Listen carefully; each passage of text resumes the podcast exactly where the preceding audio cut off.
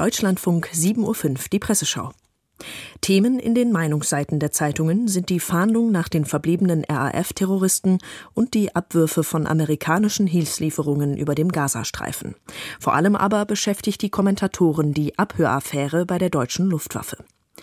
Das Bielefelder Westfalenblatt schreibt dazu Russland gibt Deutschland der Lächerlichkeit preis und Bundeswehr wie Bundesregierung geraten in höchste Erklärungsnot. Erneut wird deutlich, wie wenig Deutschland auf die vielfältigen Attacken Russlands vorbereitet ist. Und damit ist über den Streit in der Sache noch gar nichts gesagt. Stellt sich heraus, dass SPD-Bundeskanzler Olaf Scholz sein Nein zur Tauruslieferung wissentlich falsch begründet hat, geht es nicht nur um ein paar Offizierskarrieren. Auch die Glaubwürdigkeit des Kanzlers steht dann auf dem Spiel. Und wieder jubelt nur der Kriegsverbrecher Wladimir Putin. Nicht zum ersten Mal treibt er einen Keil in die westliche Allianz. Deutschland aber steht in aller Welt blamiert da. Urteilt das Westfalenblatt aus Bielefeld. Die Augsburger Allgemeine hingegen mahnt zur Besonnenheit. Nein, niemand sollte jetzt über Putins Stöckchen springen und den Kanzler vorschnell bezichtigen, die Unwahrheit gesagt zu haben. Sicher, nach der Veröffentlichung einer von den Russen abgehörten und offensichtlich authentischen Unterhaltung mehrerer hochrangiger Bundeswehrmilitärs sieht es so aus, als habe Olaf Scholz die Faktenlage nicht ganz korrekt beschrieben, als er vergangene Woche behauptete, er wolle den Marschflugkörper Taurus deshalb nicht in die Ukraine schicken, weil Soldaten der Bundeswehr zu dessen Bedienung unabdingbar seien. Doch hinter Scholz Worten können auch ganz andere Erwägungen stecken, etwa die, dass der Kanzler der Zusage der Ukrainer, warum auch immer, schlicht nicht traut, sie würden das gefährliche Gerät nicht auf Ziele in Russland selbst abfeuern. Findet die Augsburger Allgemeine. Die Rheinpfalz aus Ludwigshafen notiert Bestens gelaunt dürfte man im Kreml sein. Denn Russland ist es gelungen, Deutschland bloßzustellen. Die russische Propaganda schlachtet das Thema aus. Zudem ist der deutsche Sicherheitsapparat blamiert. Es wurde spekuliert, dass ein russischer Geheimdienstler sich womöglich einfach in das Gespräch eingeklinkt haben könnte, weil er an die Zugangsdaten gelangt sei. Wenn das stimmt, werden Verbündete wie die USA oder Großbritannien wichtige Geheimdienstinformationen noch seltener mit Deutschland teilen. Denn der deutsche Sicherheitsapparat scheint mehr offene Türen zu haben als ein Adventskalender an Heiligabend. So das Fazit der Rheinpfalz aus Ludwigshafen. Für den Kölner Stadtanzeiger ist der Zeitpunkt der Veröffentlichung bemerkenswert. Der Vorfall ist blamabel, vor allem für die Bundeswehr, aber auch für die Bundesregierung. Zugleich ist er ein Lehrstück für die Funktionsweise russischer Propaganda. Offenkundig hielt die russische Staatsführung es für dringend nötig, den Lauschangriff jetzt kundzutun.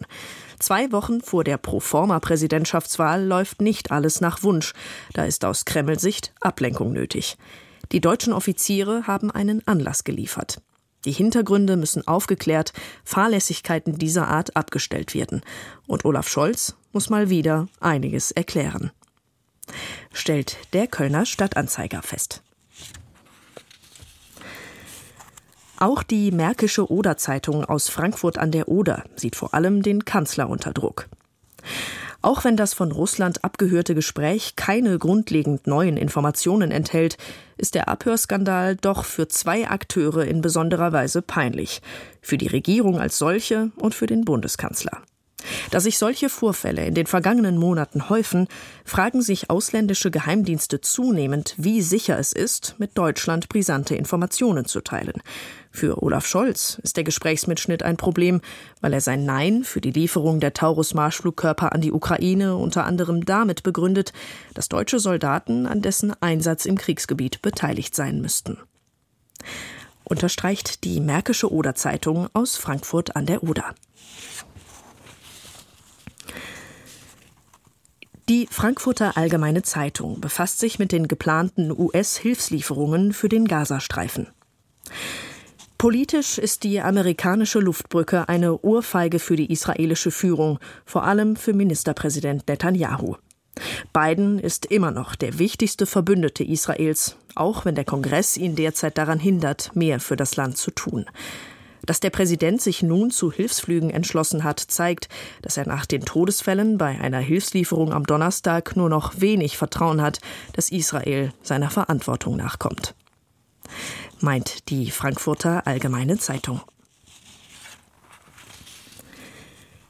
Die Frankfurter Rundschau vermerkt, Offensichtlich hat der Vorstoß Washingtons die israelische Armee noch dazu bewogen, Hilfslieferungen zu erleichtern, indem sie stundenweise weniger gegen die Hamas vorgeht. Gemessen an der humanitären Katastrophe ist all das aber kein Befreiungsschlag. Vielmehr verdeutlichen die Trippelschritte, wie wenig zwischen Israelis und Hamas möglich ist. Das zeigt auch die baldige Feuerpause, die Biden bereits mehrfach angekündigt hat. Ganz offensichtlich benötigt Biden eine Waffenruhe für seinen Wahlkampf mehr als die Kriegsparteien.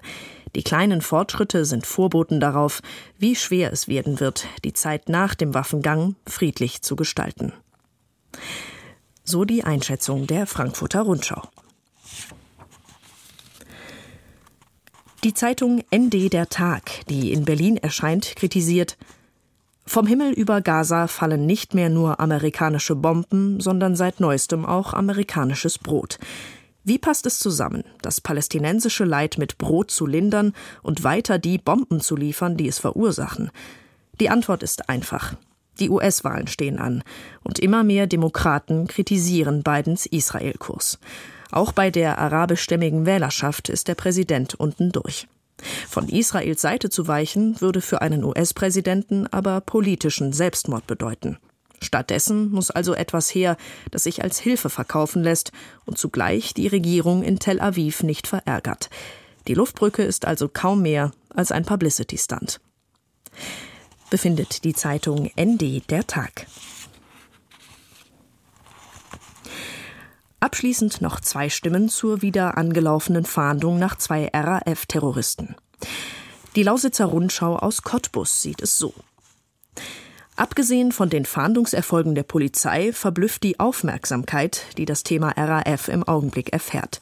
Das hängt wahrscheinlich damit zusammen, dass ein großer Teil der Bevölkerung im Westen sich an Terror und die allgegenwärtigen Fahndungsplakate erinnern kann. Der RAF-Terror verbindet zudem Osten und Westen auf eine besondere Weise. Schließlich fanden einige RAF-Terroristen in der DDR Unterschlupf. Ferner könnten sich neue Hinweise auf die Auswahl der Opfer nach der Wiedervereinigung ergeben, etwa im Fall von Treuhandpräsident Detlef Rohwedder.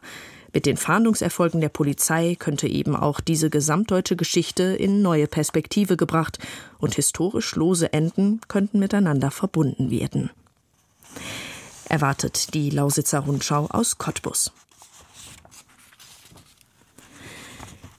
Die Nürnberger Nachrichten fordern eine Erinnerungskultur für die RAF-Opfer, denn Michael Buback, der Sohn des von der RAF ermordeten Generalbundesanwalts Siegfried Buback, beklagt, die Erinnerung an die RAF spielt keine besondere Rolle im kollektiven Gedächtnis.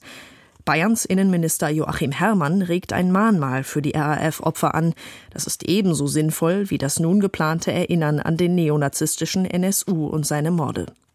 Wie es aussieht, muss dies in beiden Fällen ohne jede Mitwirkung der Täterinnen und Täter geschehen. Notwendig bleibt Erinnerung und Aufarbeitung dieser dunklen Kapitel der Geschichte. Und damit endet diese Presseschau. Die Redaktion hatte Detlef Karg, Sprecherin war Lea Marie Meyer.